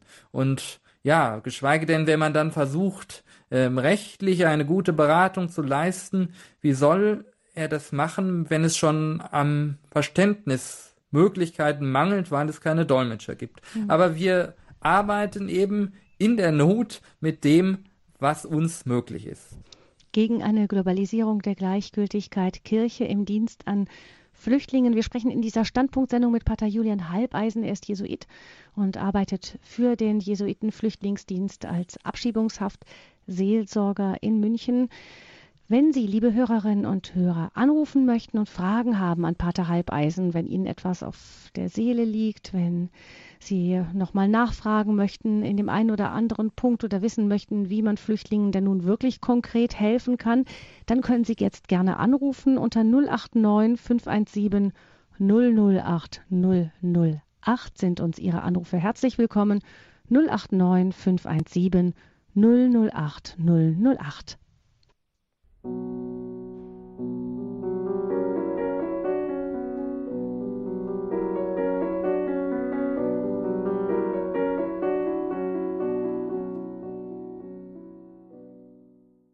gegen eine Globalisierung der Gleichgültigkeit Kirche im Dienst an Flüchtlingen. Das ist unser Thema heute in dieser Standpunktsendung 089 517 008 008. Das ist unsere Hörernummer, die Sie mit dieser Sendung verbindet und auch mit unserem Studiogast Pater Julian Halbeisen vom Jesuiten Flüchtlingsdienst. Mehr als 50 Millionen weltweit sind auf der Flucht. Und ähm, diese Zahl hinter jedem von diesen 51 Millionen steht ein Gesicht, ein Schicksal. Pater Halbeisen hat gesagt, ohne Grund macht sich kein Mensch auf, um seine Heimat zu verlassen, zumal eben nicht die Menschen, die jetzt besonders als Flüchtlinge bei uns anzutreffen sind aus den arabischsprachigen Ländern wie Syrien, die meistens sehr, sehr heimat- und familienverbunden sind. Wenn es da keinen sehr starken Grund gibt, dann kommen die überhaupt erst nicht zu uns. Kein, wo ist dein Bruder? Das war dieser starke Satz, die starke Frage, die Pater, Papst Franziskus in den Raum gestellt hat, als er vor zwei Jahren das Flüchtlingslager, das große Aufnahmelager in Lampedusa besucht hat Und die Frage richtete sich an uns in unseren Wohlstandsgesellschaften. Herr Fratt uns gefragt, sehen wir überhaupt noch, was mit diesen Menschen passiert? Wir leben in einer globalisierten Gleichgültigkeit. Die Kirche hat viele Ansatzpunkte, in der sie versucht, auf die Not der Flüchtlinge Antworten zu finden. Eine dieser Antworten ist der Jesuiten-Flüchtlingsdienst, für den Pater Halbeisen arbeitet. Sie haben uns aber auch eben erzählt, Pater Halbeisen, Sie haben auch schon Fälle gehabt, da haben Sie zu diesem Ultima Ratio-Mittel dem Kirchenasyl Asyl gegriffen. Was können wir uns darunter genau verstehen, vorstellen? Ja, also Kirchenasyl ist äh, zunächst erstmal äh, kein Rechtsanspruch, sondern es ist einfach ein letztes Mittel, man kann auch sagen ein Mittel des zivilen Ungehorsams, was die Kirchen benutzen, um einfach ein ungerechtes Recht, ein Ergebnis, das das Recht herbeigeführt hat, das aber zu Ungerechtigkeit führt, äh, vielleicht noch zu korrigieren. Äh, ein Beispiel, ich hatte das ja genannt, dieses äh, gescheiterte System innerhalb Europas, was die Verteilung regeln soll, dass Menschen also dann oft in das erst betretene Land zurückgeschickt werden sollen, auch wenn ihnen dort sehr schlechte Bedingungen dann drohen. Ähm, und hier gibt es dann die Möglichkeit, dass Kirchengemeinden in konkreten Einzelfällen entscheiden, diesen Mann, diese Person nehmen wir auf auf unserem Kirchengrund und behalten den dann so lange bei uns, bis dann eben automatisch nach der Dublin-Verordnung Deutschland zuständig wird für das Asylverfahren. Es besteht also die Möglichkeit, durch das Mittel des Kirchenasyls den Menschen Zugang zu einem fairen Asylverfahren in Deutschland zu verhelfen. Also Kirchengrund zunächst mal, also die, die Leute sind dann nicht in der Kirche selbst, sondern auf irgendeinem Grundstück der Kirche? Das ist richtig. Also ich habe ja schon gesagt, äh, das Kirchenasyl ist kein Rechtsinstrument, sondern es ist ähm, einfach eine faktische Tatsache. Die Kirchen nehmen den Flüchtling auf und der Staat die Behörden respektieren hier diese freie Entscheidung der Kirchengemeinden. Also das könnte eine Privatperson nicht tun. Ähm, das äh, denke ich, der Staat würde eine Privatperson hier einfach, äh, der würde dann äh, diese Privatwohnung nicht respektieren. Warum sollte er das? Aber bei einer Kirche, da gibt es dann doch eben noch eine Hemmschwelle. Auch das Kirchenasyl ist ja, da können Sie in die Geschichte zurückschauen, äh, gab, waren schon immer Tempelbezirke und Kirchen sozusagen auch heilige Orte, wo ein Mensch ohne Ansehen seiner Person Schutz finden konnte. Und diese Wirkung strahlt auch bis heute. Also die Behörden respektieren einfach die Entscheidung der Kirche, dort einen Schutzraum zu eröffnen. Und warum ähm, können Sie dann hoffen, dass wenn Sie Flüchtlinge zum Beispiel in, in, in, irgendwelchen Kirchengebäuden untergebracht sind, dass sie dann danach vielleicht doch ein fair, ein anderes, neues Verfahren bekommen, ein faires Verfahren, wie Sie gesagt haben? Ja, sehr häufig gewinnt man ja auch Zeit durch ein solches Kirchenasyl, wo dann auch oft Rechtsanwälte noch einmal die Möglichkeit haben, vielleicht nochmal neue Beweismittel auch vorzubringen oder auch nochmal auf Tatsachen hinzuweisen, die vielleicht vorher übersehen worden sind. Äh, da ist einfach nochmal eine Möglichkeit, dass man nochmal einen Augenblick innehält, nochmal neu auf den Fall schaut und sieht, ob es nicht doch noch Möglichkeiten geben könnte. Also die Kirchen wenn ich so sagen darf, geben sozusagen gegen den Staat, dem Rechtsstaat, nochmal eine Chance, dass er sich wirklich rechtsstaatlich verhalten kann. Das heißt, das sind dann auch wirklich nur ausgesuchte Fälle, von, bei denen Sie glauben, also das, das geht jetzt eigentlich gar nicht, dass man die abschiebt, sondern ähm, das kann nicht jeder bekommen, sozusagen Kirchenasyl. Richtig, das äh, darf kein Mittel der Politik sein. Wir äh, respektieren sicherlich auch da hier den, den Staat und seine Entscheidungen, Aber auf der anderen Seite stehen eben ganz konkret Christinnen und Christen und Kirchengemeinden, die hier sagen, ja, hier schaut noch mal auf den Menschen hinter dem Fall, auf den Menschen hinter der Akte und schaut da noch einmal ganz genau hin. Können denn diese Flüchtlinge die, die, Kirchengebäude dann gar nicht verlassen in der Zeit? Was macht man denn dann zum Beispiel mit Kindern, die vielleicht in die Schule sollten? Die Situation ist die, dass äh, wenn ein Flüchtling innerhalb dieses sogenannten Kirchenasyls dann diesen geschützten Raum Kirche verlassen würde, könnte er natürlich sofort festgenommen werden und würde dann letztlich in Abschiebungshaft genommen und abgeschoben werden. Daher äh, ist es so, dass faktisch dieser Schutzraum Kirche nicht verlassen werden kann und soll. Bei Kindern würde man sicherlich noch mal schauen, ob man da Ausnahmen machen kann, wenn das Kind beispielsweise in den Kindergarten geht. Ich denke mal, die Behörden würden nicht ein, ein Kind alleine abschieben. Das wäre auch rechtlich schon gar nicht möglich. Wichtig ist, dass die Erwachsenen im Kirchenasyl bleiben. Also auch kein Spaß da, äh, lange, lange Zeit. Ein Spaß ist das nicht schon. Hm. Von daraus äh, gibt sich ja auch eine Grenze, dass nicht jeder ein Kirchenasyl nun machen kann. Das muss ja auch jemand überhaupt erstmal bereit sein, das auf sich zu nehmen.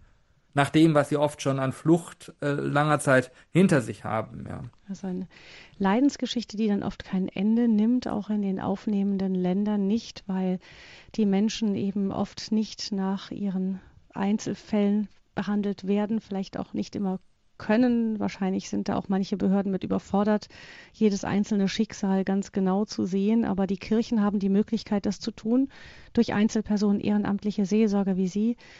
Ähm, was glauben Sie, was denn dieser Einsatz für die Flüchtlinge ähm, auch für Veränderungen in der Kirche selbst bringen kann? Ich kann mir vorstellen, wenn jetzt eine Gemeinde Kirchenasyl gewährt, das ist ja dann doch nochmal etwas, nochmal eine ganz andere Aufgabe als das, was man sonst vielleicht vorher hatte, einfach mit Erstkommunionvorbereitung und Firmenvorbereitung und äh, Kirchenchor und so weiter. Das ist richtig. Ich habe das ja selber in meiner Pfarrgemeinde erlebt, als wir dieses Kirchenasyl durchgeführt haben.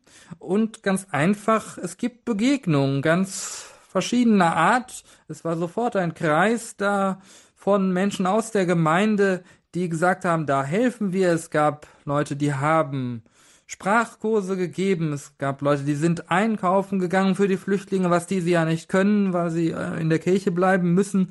Und so sind Menschen in der Gemeinde miteinander in Beziehung gekommen, die vielleicht sonst im Alltag gar nicht so viel miteinander zu tun hätten. Also es hat meiner Erfahrung nach auch die Gemeinde nochmal wirklich vitalisiert, dieses Projekt zu machen. Wie ist das denn dann eigentlich ausgegangen? Dieses Fall, den ich im Auge hatte, das war das Beispiel der afghanischen Familie, hatte ich erwähnt. Äh, da hat das äh, funktioniert sozusagen. Also Deutschland wurde zuständig für das Asylverfahren und die Familie ist jetzt im deutschen Asylverfahren. Sie ist also dann nach Beendigung des Kirchenasyls ist sie in die normale Asylunterkunft gekommen und wartet dort jetzt auf ihre Entscheidung über ihren Asylantrag in Deutschland. Leider ist das bei Afghanen aufgrund der hohen Arbeitsbelastung der entscheidenden Behörden dauert das über ein Jahr, so dass sie also auch nach über einem Jahr noch keine endgültige Entscheidung haben und weiter in Ungewissheit leben müssen. Wir sind aber zuversichtlich, dass es letztendlich zu einer für sie positiven Entscheidung kommen wird anderthalb Jahre oder mehr sogar manchmal in so einem Zwischenstadium leben. Was bedeutet das für die Leute, wenn die so irgendwie gar nicht so richtig landen können? Ich stelle mir das ja auch schwierig vor. Man möchte ja irgendwann auch mal wissen, wo kann man bleiben und dann ist immer diese Ungewissheit, die da schwebt. Ähm, was bedeutet das für die Familien?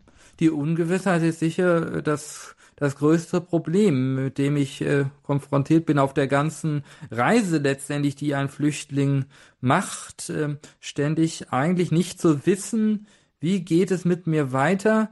Die Menschen leben von Tag zu Tag. Sie können äh, keine Pläne machen, keine Perspektiven sich aufbauen und deswegen begegnen mir auch viele Menschen, die traumatisiert sind, nicht nur aufgrund ihrer Erfahrungen, die sie aus der Heimat mitbringen, sondern die auch wirklich krank werden durch diese lange Flucht und durch die Zeit der Ungewissheit, wie es mit ihrem Schicksal weitergehen wird. Im Erzbistum Köln hat Kardinal Wölki eine ganz interessante Initiative ergriffen. Er hat im Priesterseminar eine Flüchtlingsfamilie aufnehmen lassen, die dort mit den Seminaristen lebt. Eine muslimische Familie, soweit ich das weiß, mit einigen Kindern, die im Priesterseminar mitlebt. Ähm, was für Wege gibt es denn sonst noch auch als Kirche für Flüchtlinge, um diesen Menschen zu helfen? Ja, Sie haben da schon ein positives Beispiel gebracht, wo auch die Kirche ganz konkret versucht, mit ihren Möglichkeiten zu helfen, wo sie auch helfen kann. Gerade jetzt, wo beispielsweise Räume überall gesucht werden, zu schauen, welche Räume gibt es da, welche können wir zur Verfügung stellen. Oft gibt es dann da auch Frustrationen. Es gibt ja dann oft die Frage, ja, die Kirche hat doch so viele Räume, warum wird da nicht mehr einfach zur Verfügung gestellt? Ja, wir in Deutschland neigen da ja manchmal zum Perfektionismus und wir haben dann so viele Vorschriften, die erfüllt sein müssen, damit ein Raum dann öffentlich zugänglich gemacht werden kann und Flüchtlinge beherbergen darf, dass dann viele kirchliche Räume, die eigentlich da wären, dann doch aus Gründen wie Brandschutz oder anderen technischen Fragen dann doch nicht zur Verfügung stehen. Aber ich denke, die Kirche sollte da nicht nachlassen und sie tut das auch, wo sie kann. Also Sie haben den Kardinal Wölki mit dem Priesterseminar erwähnt. Ich selber kenne es in meiner Pfarrei. Wir hatten da ein altes Pfarrhaus. Das wurde unter Mithilfe vieler Menschen innerhalb kürzester Zeit hergerichtet, sodass da jetzt eine Gruppe von unbegleiteten minderjährigen Flüchtlingen leben kann. Also ich denke, da gibt es viele positive Beispiele, die, wo Kirche sich einbringt und ich denke, wo es dann auch wieder Rückwirkungen gibt auf das kirchliche Leben, sei es nun in diesem Priesterseminar oder in den Kirchengemeinden. Einfach, es werden Begegnungsräume geschaffen und diese Begegnungen mit Flüchtlingen helfen dann auch dazu, Ängste abzubauen und wo ich einen Menschen konkret kennengelernt habe, wo er mir wirklich zum Freund wird, da werde ich ihn nicht mehr als Bedrohung erleben.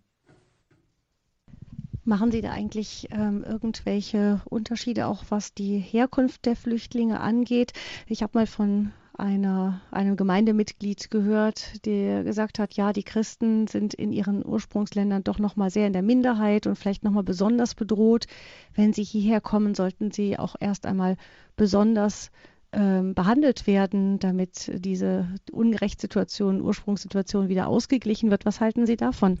Also als Jesuitenflüchtlingsdienst machen wir keine Unterschiede nach äh, Herkunft oder Religion, sondern wir, wir helfen den Menschen so, wie sie kommen. Wenn es Christen sind, helfen wir ihnen als Christen.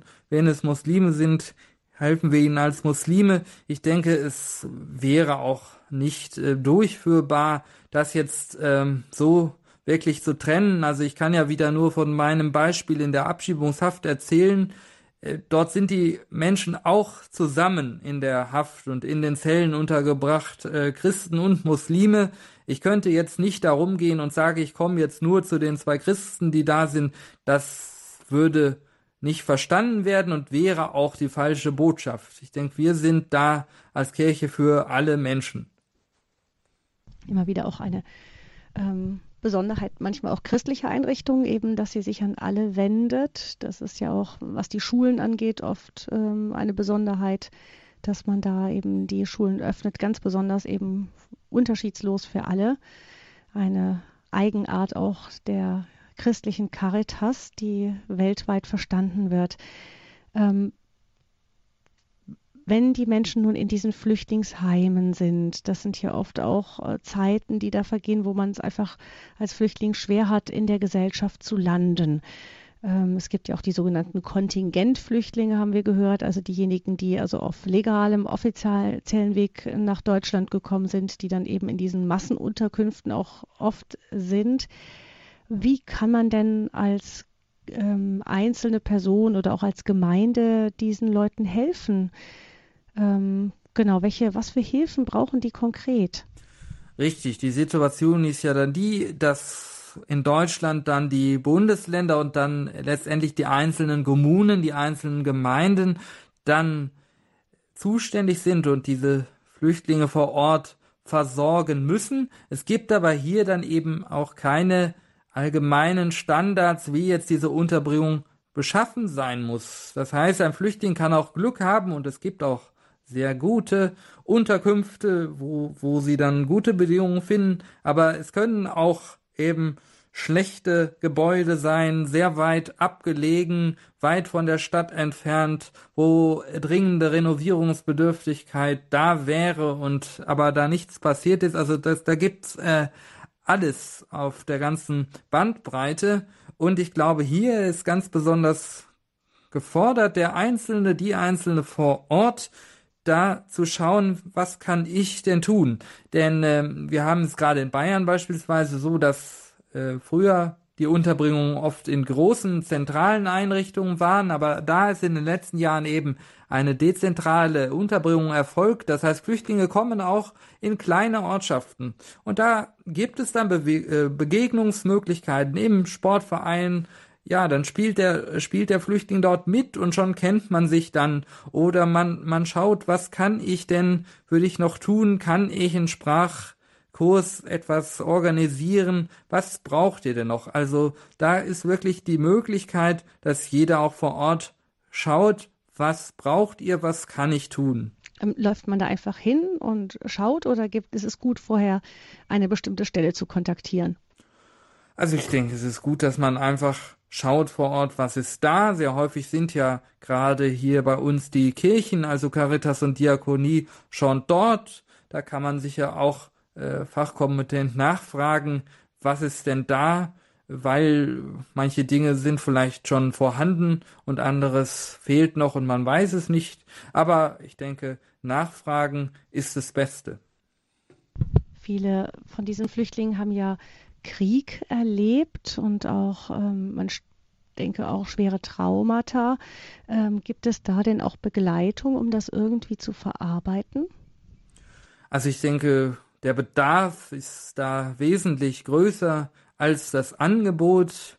Ich gehe, wie Sie richtig sagen, auch davon aus, dass ein großer Teil der Flüchtlinge wirklich traumatisiert ist nach dem, was er erlebt hat. Und da brauchen sie sicher auch Behandlung. Was oft das Problem ist, dass äh, dann Flüchtlinge, während sie noch im Anerkennungsverfahren oder im Asylverfahren stecken, werden sie medizinisch dann nur nach dem Asylbewerberleistungsgesetz versorgt, also nur das absolut medizinisch Notwendigste wird gemacht. Oft ist da dann psychologische Hilfe nicht äh, dabei. Sicher könnte man da auch sich noch mehr wünschen, aber ja, auch da, ich denke, bei Traumatisierung wieder wichtig, äh, die Kontakte, die sich ergeben zur Bevölkerung, wenn Menschen da sind und zum Kaffee vorbeikommen. Einfach das Gespräch ist, hilft da schon, glaube ich, sehr viel.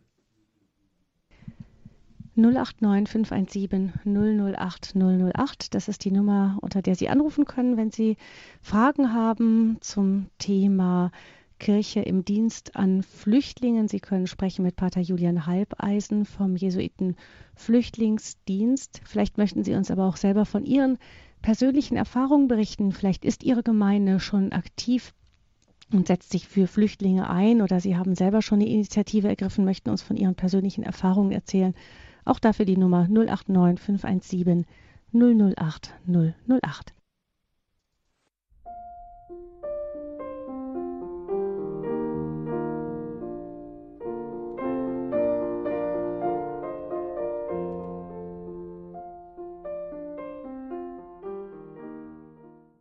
gegen eine Globalisierung der Gleichgültigkeit. Es geht in dieser Standpunktsendung um Hilfe für Flüchtlinge und wir sprechen darüber mit Pater Julian Halbeisen vom Jesuiten Flüchtlingsdienst. Er ist dort zuständig für Abschiebungshäftlinge, eine Arbeit, die ihn oft, wie er gesagt hat, auch an den Rand dessen führt, was erträglich ist, wenn man die Geschichten hört von Menschen, die nach einer langen, schmerzhaften Odyssee dann gesagt bekommen, ihr könnt hier nicht bleiben, ihr müsst wieder zurück, die Verzweiflung auszuhalten, auch die Wut. Frau Holm ruft uns an aus Zusmarshausen, hat gewählt 089 517 008 008 unsere Hörernummer. Guten Abend, Frau Holm. Äh, guten Abend. Äh, ich bin aus Zusmarshausen und ich bin eine pensionierte Lehrerin und arbeite seit äh, gut einem Jahr mit unseren 70 äh, Asylbewerbern so im Sprachkurs und in der persönlichen Betreuung und ich habe leider nur noch den äh, Rest gehört, weil wir hatten einen Jugendgottesdienst, in dem mhm. es also auch um Wo bin ich daheim und um Asylbewerbung und so weiter ging. Mhm. Und äh, wir haben jetzt einen Sonderfall, einen 24-jährigen äh, muslimischstämmigen aus dem Senegal, der hat sich hat neun Jahre gebraucht bis zu uns her, äh, hat natürlich schwierige äh, Kriegserlebnisse hinter sich und hat sich in Italien taufen lassen, kommt es bei uns zur Firmung, wird also da von mir auch persönlich betreut. Und äh, er kann auf keinen Fall heimkehren, weil man weiß, dass ein äh, getaufter Muslim der Lebensgefahr ausgesetzt ist. Nun wurde mir aber gesagt, das spielt im deutschen Asylrecht keine Rolle. Trifft das zu? Pater Halbeisen, kann man sich da gegen wehren, gegen so ein Argument? Also das ist nicht richtig, dass es keine Rolle spielen würde, dass äh, wenn wenn ihm äh, in der Heimat da Verfolgung äh, drohen würde als Christ, wäre das ja geradezu ein klassischer Fall, warum er Schutz bräuchte. Allerdings scheint mir der Fall zu sein, weil Sie sagten, er hat sich in Italien taufen lassen. Könnte das nicht sein, dass das ein sogenannter Dublin-Fall ist, dass ihm also die Rückschiebung nicht in den Senegal droht, sondern eben nach Italien? Das wäre der erste die erste Frage, die ich mir jetzt stellen würde in dem Fall. Das könnte sein. Er hat mhm. aber seinen Dublin-Brief noch nicht gekommen, bekommen. Wir beten, äh, dass, es, dass er wenigstens hier gefirmt werden kann. Mhm. Äh, wörtlich Italien, viele Mhm, richtig. Also da kann ich, äh, kann ich Ihnen auch nur raten, weiter ihn zu begleiten als Kirchengemeinde. Und äh, wenn da der Dublin Bescheid und die Rückschiebung kommt, beispielsweise nach Italien, sofort auch einen Rechtsanwalt auszusuchen, der sich mit, mit Ausländer- und Asylrecht auskennt, um zu schauen, was ihm da eventuell auch in Italien drohen könnte, weil Italien ein Beispiel ist, wo auch die Bedingungen immer schwieriger werden. Und die Schwierigkeit ist natürlich, dass, äh, dass im Senegal momentan kein Bürgerkrieg herrscht und deswegen ist im Senegal momentan äh, die Rückführung schwierig, wobei der Senegal gerne die Leute bei uns lassen würde, damit die Wissen ins Land kommen und die nehmen die Leute auch nicht auf. Es ist furchtbar, wie die Menschen in der Luft hängen mhm. und äh, also wenn man sich mit der ganzen Sache beschäftigt, äh, entweder geht man ins Gebet oder man verzweifelt gänzlich. Hm. Hilfe für Flüchtlinge ist nicht immer einfach. Dankeschön, Frau Holm, für Ihren Anruf. Ich, äh, wenn ich Sie kurz bitten darf, gleich noch in der Leitung zu bleiben und vielleicht Ihre Telefonnummer bei dem Kollegen der Technik zu hinterlassen. Ähm, ich, äh, vielleicht gibt es eine Möglichkeit auch in Italien, so dass man mit Ihnen Kontakt aufnehmen kann. Vielleicht hinterlassen Sie Ihre Telefonnummer. Dankeschön. Alles Gute Ihnen. Dankeschön. Gottes Segen. Ich denke, unsere Hörerinnen und Hörer schließen sich Ihrem Gebet für diesen jungen Mann an, dass er eine gute Heimat hier finden kann. Und ich begrüße Frau Krämer aus Herzogenaurach. Grüß ja, Gott, Frau Krämer. Ja, grüß Gott, Frau Fröhlich. Herzlichen Dank Ihnen und Ihnen, Pater Halbeisen. Ähm, ich war sehr glücklich, als, als Sie das angesprochen haben. Äh, kind Gottes ist da gefallen und dann noch Bruder und Schwester. Und das ist sind wir nämlich schon bei der Wurzel. denn warum gibt es denn überhaupt Flüchtlinge? Warum gibt es sie denn? Und äh, die Wurzel, denke ich, und das haben Sie praktisch mit diesen äh, Argumenten schon gesagt, mit diesen Begriffen, das ist die objektive Wahrheit. Und warum kommen Sie denn, die Flüchtlinge? Zu uns, weil hier die Freiheit gelebt werden kann. Und was finden Sie überwiegend vor? Die Diktatur des Relativismus. Und da nun die einzig Freiheit, das wissen wir ja, Jesus Christus ist, und da sagt Papst Johannes Paul II. ein wunderschönes Wort, die Fülle und dieser Vollkommenheit, dieser Freiheit einen Namen. Jesus Christus, er ist der, der den Menschen wirklich frei macht. Und wenn man jetzt sich jetzt überlegt, steh auf, nimm das Kind und seine Mutter und flieh nach Ägypten, weil Herodes das Kind ja gesucht hat, um es zu töten. Und aus Ägypten habe ich meinen Sohn gerufen. Also, mhm. es geht letztendlich, ja, bitteschön, aber wir, wir Christen haben diese große, große Möglichkeit, dass wir jeden Tag, zumindest im Hinterkopf, Kopf, die Flüchtlinge mit ins Gebet mhm. nehmen. Im Rosenkranz in der täglichen Heiligen Messe. Also wirklich wahr. Dankeschön, Frau Krämer, auch für den Hinweis, ja. dass, ähm, dass wir ja auch in der Heiligen Schrift die Jesuiten-Flüchtlingsfamilie ganz als großes Modell noch haben. Herzlichen Dank Ihnen dafür. Alles Gute. Ja, genau. Jesus selbst war ja. Flüchtling mit seiner Mutter und mit seinem Vater in Ägypten. Dankeschön, Frau Krämer. Und ich begrüße nun Frau Jüttner, die uns aus Holland anruft. Grüße Sie, Frau Jüttner. Grüß Gott. Ähm, ich werde bei all diesen Flüchtlingsdrama an den Zweiten Weltkrieg erinnert. Ich war damals zehn Jahre alt und wir sind äh, in Essen abgebrannt und wir sind in Dresden noch soeben mit dem Leben davon gekommen und wir sind verfolgt worden, weil mein Vater international als Wissenschaftler anerkannt war. Die wollten ihn haben. Und wir haben eine so unglaubliche Odyssee hinter uns. Wir waren drei Kinder und sehr gute Eltern. Äh, ich mit zehn Jahren habe davon eigentlich mein ganzes Leben ist davon geprägt, auch positiv. Mein Bruder war sechs, der hat überhaupt keine äh, negativen Erinnerungen. Meine Schwester war vier, da war also auch nichts. Aber es ist wirklich wahr, man behält oder in diesem Alter äh, ist das doch sehr, sehr prägend. Und daher kann ich mich sehr, sehr gut eindenken in diese entsetzlichen Schicksale, die da Einzelschicksale, die da ablaufen. Das wollte ich nur zufügen. Frau Jüttner, ja, danke schön für Ihren Beitrag. Ähm, Sie haben, habe ich das eben richtig verstanden, dass Sie sich erinnern können und auch positiv? Ja. Ja, wenn Sie uns positiv kurz erklären. von den Hilfen, die uns dann doch gegeben hm. wurden. Zum Beispiel äh, ist mein Vater dann im, oh, das oben im Osten in Ostdeutschland ganz oben gewesen. Da haben wir in einer Zinkweißfabrik ausgeholfen, weil der, der Chef war schon entführt worden und Vater dachte, seine Papiere sind ja weg. Sie erwischten ihn nicht, aber das war eine Fehldiagnose. Jedenfalls musste mein Vater plötzlich fliehen und dann ist es so gekommen, dass äh, äh, meine Mutter den Lastwagenfahrer gefragt hat, der immer die Nägel über die Grenze brachte. Von äh, nach Dresden brachte er die ob äh, wir mit ihm mitfahren könnten. Dann haben die überlegt, dann hat meine Mutter die kleine Schwester, meine kleine Schwester auf den Schoß genommen, die müsste zum Facharzt, äh, Zahnweh, Zahnweh und wir, Guido und ich, wir sind unter die Nägel gekrochen. Also der Lastwagenfahrer hat uns geholfen. Ich wollte nur sagen, das sind so schöne Erlebnisse zwischendurch. Dankeschön, dass Sie die uns auch mitgeteilt haben, Frau Jütten. Ja, und danke für die Sendung. Alles Gute Ihnen und dann danke. den Ball würde ich danke. gerne doch wieder ähm, Pater Halbeisen weiter spielen, nämlich ist das wirklich so, gerade wenn Menschen so was erleben, dass sie wirklich so ganz ohne etwas dastehen, wirklich ganz arm in allen Richtungen eigentlich, dass dann eine kleine Hilfe plötzlich etwas ganz Besonderes werden kann. Ich meine, was Frau Jütten erlebt hat, war ja wirklich eine große Hilfe, auch mit persönlichem Risiko verbunden.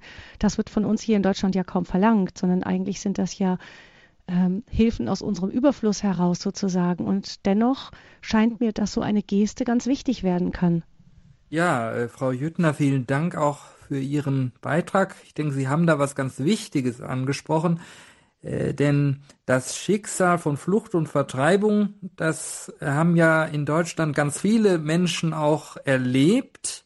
Und ich glaube, das sollte uns doch dann auch ganz besonders sensibel machen für Flüchtlinge auch heute, dass wir eben uns dafür einsetzen, dass es weltweit Flüchtlingsschutz gibt, dass er auch weiter ausgebaut wird und dass wir auch den Menschen, die heute zu uns kommen, dann eben auch mit dem wenigen, was wir tun können, aber eben etwas tun, ihnen entgegenkommen, ganz verschiedene Initiativen, die es schon gibt, äh, auch ergreifen und um da Begegnungen zu schaffen. Äh, eben auch aus persönlicher Erfahrung heraus. Also die Zeiten, in denen bei uns die Menschen auf der Flucht waren, liegen noch gar nicht so weit zurück. Ich denke, mit diesem Bericht von Frau Jüttner können wir auch diese Sendung beenden, denn das zeigt, wie nah wir aneinander ran sind. Damals eben bei uns die großen Flüchtlingswellen nach dem Ersten und dem Zweiten Weltkrieg, Zeiten, in denen man nicht wusste, wo sind die anderen geblieben. Jetzt trifft es andere Men Menschen in anderen Teilen der Welt und jeder, der damals Hilfe erfahren hat, weiß, wie wertvoll Hilfe ist und ähm, wie wichtig es ist, dass wir diese Hilfe dann auch anderen gewähren, die sie heute brauchen. Gegen eine Globalisierung der Gleichgültigkeit, Kirche im Dienst an Flüchtlingen, das war das Thema in dieser Standpunktsendung. Und ich danke Pater Julian Halbeisen ganz herzlich, dass er uns aus seiner Erfahrung als Seelsorger mit und im Jesuitenflüchtlingsdienst berichtet hat. Ganz herzlichen Dank, Pater Halbeisen. Ich danke Ihnen. Ich danke auch unseren Hörerinnen und Hörern, die auch wieder mit mutmachenden Anrufen an dieser Sendung teilgenommen haben. Wenn Sie, liebe Hörerinnen und Hörer, sich informieren möchten über den Jesuiten Flüchtlingsdienst, dann können Sie anrufen beim Hörerservice 08 328 921 110. Da ist der Hörerservice von Radio Horeb wieder besetzt. Noch einmal die Nummer 08328 92110 oder Sie schauen im Internet nach direkt unter Jesuitenflüchtlingsdienst oder auch unter radiohoreb.horeb.org, also www.horeb.org und dann auf die Standpunktsendung vom heutigen Tag dann gehen und dort gibt es auch weitere Informationen. Ich verabschiede mich an dieser Stelle von Ihnen, liebe Hörerinnen und Hörer. Bleiben Sie gerne noch dran. Es folgen die Gebetssendungen. Da können wir auch die Flüchtlinge, diejenigen, die auf ihrer gefährlichen Flucht ihr Leben gelassen haben, aber auch diejenigen, die unterwegs noch sind in ihren Ländern oder die bei uns auf ihr Verfahren, auf die Entscheide der Gerichte warten, die bei uns versuchen, heimisch zu werden. All diejenigen können wir dann auch nochmal ins Gebet besonders mit einschließen. Ähm, Pater Halbeisen würde ich bitten, vielleicht am Ende der Sendung noch ein kurzes Gebet auch für diese Menschen zu sprechen und uns allen seinen priesterlichen Segen noch mit in den Abend zu geben. Und ich sage vorher schon eine gesegnete, gute Nacht, Ihre Gabi Fröhlich. Herr unser Gott, du hast uns deinen Sohn Jesus Christus geschenkt, der selbst Flüchtling gewesen ist auf der Flucht nach Ägypten. Du kennst die Not der Flüchtlinge, begleite sie auf ihrer Reise und sei auch bei uns, dass wir offen sind für ihre Not und dass wir sie erkennen als unseren Bruder und unsere Schwester. Darum bitten wir durch Christus, unseren Herrn. Amen. Amen. Und so segne uns alle der treue und liebende Gott, der Gott des Weges. Im Namen des Vaters und des Sohnes und des Heiligen Geistes. Amen. Amen.